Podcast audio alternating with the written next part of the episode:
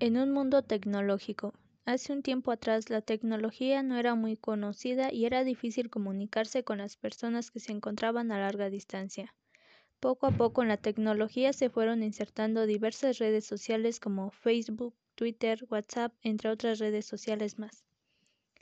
Esto facilitó la comunicación a larga distancia. Poco a poco la tecnología es utilizada en todo el mundo.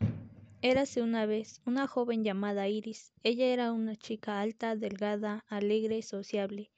A ella le gustaba compartir en sus redes sociales todo lo que hacía, qué comía, con quién estaba, a dónde iba, etc.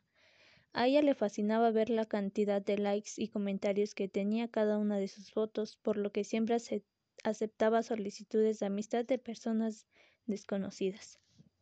Por lo que un día aceptó la solicitud de una persona que tenía el nombre de Joseph C.G.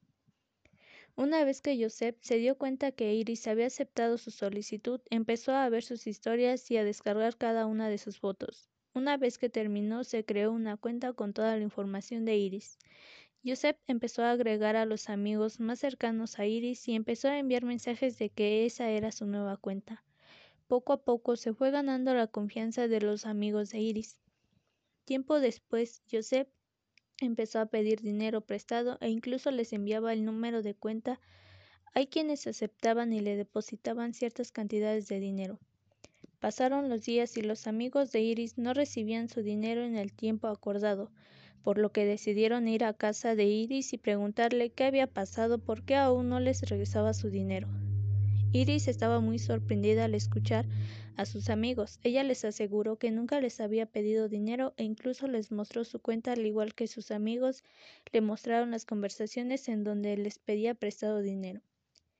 En ese momento se dieron cuenta que los habían estafado y que a Iris le habían suplantado su identidad, así que decidieron ir a levantar una demanda por suplantación de identidad y extorsión. Una vez realizada la demanda, se siguió una investigación en la que por suerte lograron capturar a Josep, que su verdadero nombre era Rafael Domingo Galindo. Encontraron las suficientes pruebas que lo acusaban de suplantación de identidad y extorsión, por lo que tuvieron que regresar el dinero y aparte tuvo que cumplir con una pena de cinco años de prisión. Iris se disculpó con sus amigos y sus amigos se disculparon con ella.